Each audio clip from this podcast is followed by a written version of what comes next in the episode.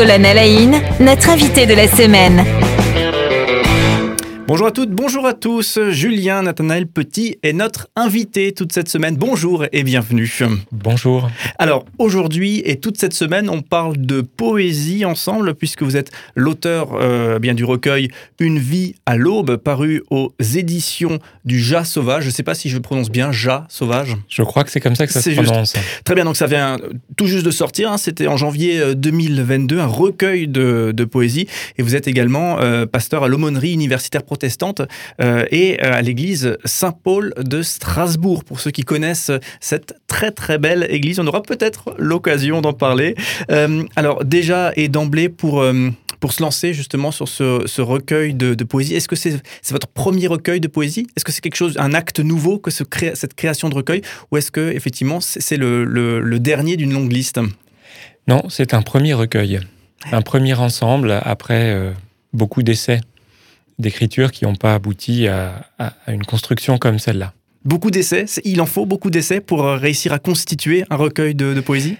Je ne veux pas généraliser. Pour moi, il a fallu euh, pas mal d'étapes d'écriture, de, digestion, de relecture et de reprise des textes. Au final, un recueil qui fait, euh, je crois, 60 pages, hein, grosso modo. Oui, oui.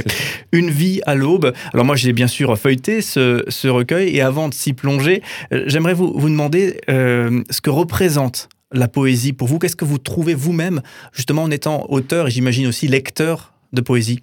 C'est un formidable espace de sens euh, et de recréation du monde. Euh, on pourrait le dire comme ça.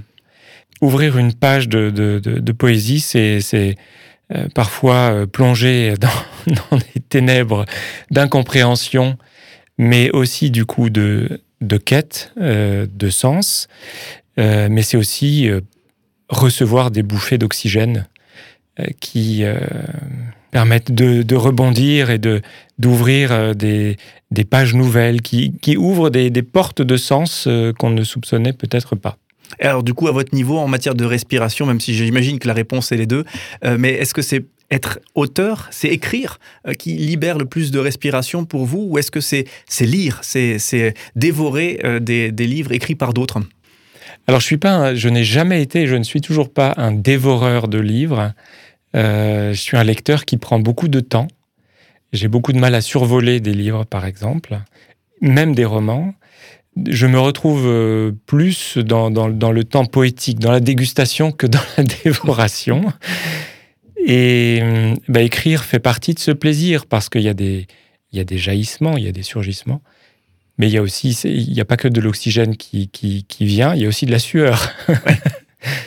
Beaucoup de boulot, effectivement. Euh, alors, est-ce que aujourd'hui, pour vous, la poésie, c'est un, un moyen d'expression par excellence, alors que euh, peut-être ça, irait à contre-courant hein, de ce que peut-être on peut sentir sur les, les réseaux sociaux ou autres, où beaucoup s'expriment, tout le monde s'exprime, mais, mais finalement, euh, là où la, poésie a, sa spécificité, c'est que justement l'expression est extrêmement travaillée. Est-ce que pour vous, justement, la poésie, c'est le moyen d'expression par excellence? Oui et non. Euh, son importance aujourd'hui, il me semble, c'est qu'elle elle pose, elle nous permet de poser des filtres sur les les débits de paroles euh, qui, n'arrêtent pas euh, au cours des journées. Donc on pose, en écrivant ou en lisant, on pose des filtres. Et, le langage, euh, quelque part, reprend vie parce qu'il y a beaucoup de nos mots qui viennent comme ça et qui ne sont pas nécessairement très vivants. Même si ils illustrent la vie, ils commentent la vie, mais en eux-mêmes, ils sont peut-être pas forcément facteurs de vie. Et, donc la, poésie, à mon sens, euh, a ce filtre-là, nous permet de, poser des filtres et donc de faire le tri, notamment entre l'essentiel et puis l'accessoire. Mais elle peut aussi s'amuser avec euh, certains détails euh, et, les, et, les exacerber, des choses qui paraîtraient complètement anodines en temps normal. Donc, euh, il y a le langage qui, qui, qui, euh, qui, s'habille tout à coup d'un vêtement euh, remarquable, qui fait qu'on s'arrête, on regarde, on écoute. Et alors vous-même, comment est-ce que vous êtes tombé dans la, dans la poésie, si on peut dire ça comme ça? C'est Obélix étant petit qui, tombe dedans ou est-ce que ça, vous est, ça vous est arrivé d'un coup? Non, pas petit parce que ma famille, mes parents en particulier, sont pas spécialement amateurs de poésie. C'était plutôt un acte, un acte personnel d'ouvrir ce genre de livre. Euh, et qui a été une source d'inspiration, une source d'études, parce que j'ai fait des études de lettres et j'ai pris beaucoup de plaisir à lire certains auteurs, euh, qui écrivaient d'ailleurs plus en vers libres euh, que dans les vers rimés et rythmés plus classiques.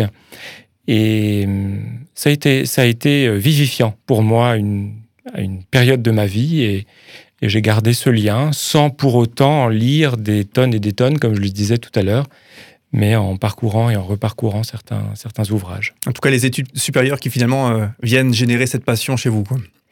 Oui, alors, du coup, euh, justement, si on parle des, jeunes, et, vous connaissez bien le sujet, hein, puisqu'on le disait tout à l'heure, vous êtes euh, aumônier universitaire euh, à, Strasbourg, donc vous connaissez bien la jeunesse. Alors, c'est peut-être un grand préjugé, mais j'ai en, tête l'idée que les jeunes ne s'intéressent plus trop à la poésie, ou en tout cas de, moins en moins à la poésie, là où peut-être il y a quelques années, c'était peut-être un, art par excellence pour exprimer des, des, choses. Est-ce que vous constatez cela? Ben, C'est en partie vrai, en tout cas peut-être la poésie livresque parce que les médias ont changé, enfin le, le, support, les supports ont changé, mais euh, quand on regarde le, le, nombre de textes, par exemple, de chansons euh, qui, qui, sont écrits, euh, bon, c'est pas un gros mot que de parler de poésie, en tout cas pour certains de ces textes. Et donc, il y a, y a, et, ça, c'est quelque chose qui, qui, attire et qui est, qui est très, très fréquent et vivant. Donc, euh, il y a peut-être un autre intérêt, d'autres supports. Alors justement, pour parler de la jeunesse, hein, vous êtes à l'initiative euh, du prix de, poésie euh, qui s'appelle euh, Les poètes de la parole. Donc c'est réservé pour les 18-35 ans, donc les, jeunes justement que vous, que vous côtoyez. Et alors il faut écrire en, français. comment ça se passe concrètement si on se dit tiens je veux participer à ce concours et essayer de créer une poésie qui, ira effectivement être lue par des, par des grands auteurs? Alors le mieux, c'est d'aller voir euh, le, ce qu'on appelle le règlement du concours, qui donne le thème abondance au pluriel et qui explique euh, à quoi, dans quel cadre ce texte peut s'inscrire. Euh, et, ensuite se laisser le temps de, venir de, au, mot de venir, au texte de venir. Et on a jusqu'au 31 mars pour envoyer son texte sur l'adresse poète de la parole gmail.com. Voilà, et du coup, là aussi, le, site de l'église Saint-Paul hein, de Strasbourg euh, qui euh, bien vous redonnera les, informations.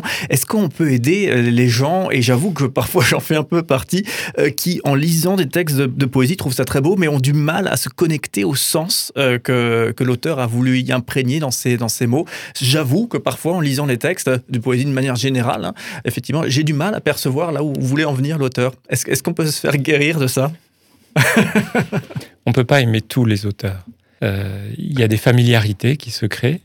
Et puis, euh, il me semble aussi que euh, ben, le, sens en poétique est, souvent un sens caché, c'est souvent un sens second ou un sens symbolique.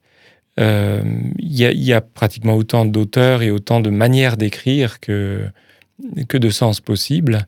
et j'entendais il y a peu une émission sur les, premier vers du bateau ivre où de grands spécialistes se demandaient encore ce que Rimbaud voulait dire par les fleuves impassibles et les peaux rouges qui l'ont pris pour cible. Alors voilà, il faut, il faut une sorte d'alchimie qui se, qui se fasse. D'accord, ma, maladie n'est pas si grave que ça, finalement.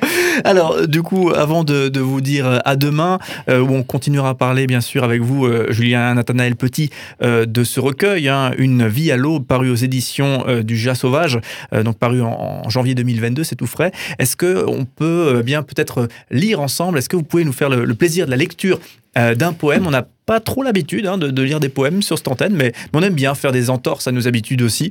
Euh, alors du coup, si, euh, je, peux, je, vous prends sur le vif, là, vous avez votre livre dans les mains. Est-ce qu'il est possible euh, bien d'entendre peut-être l'un de ces poèmes, donc par, par vous-même, vous qui en êtes l'auteur, et on le rappelle en attendant que vous, vous cherchez le bon poème, on le rappelle, hein, donc Une vie à l'aube, vous googlisez tout ça aux éditions du Jas Sauvage, et ça vous permettra de vous procurer ce recueil si vous le souhaitez.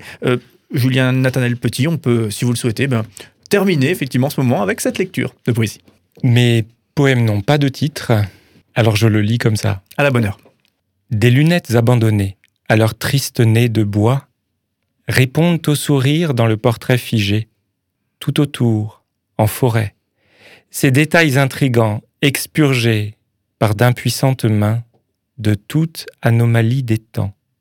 Dans l'au-delà des âges, un piano pleure et rit les tons d'une sonate en deuil, le facétieux Mozart en une note se recueille. Objets inconstants et vrais, l'alphabet de vos lucides nostalgies défie les lignes nues de nos résurrections. Euh, merci et on le rappelle, hein, une vie à l'aube pour le nom de ce recueil. À demain.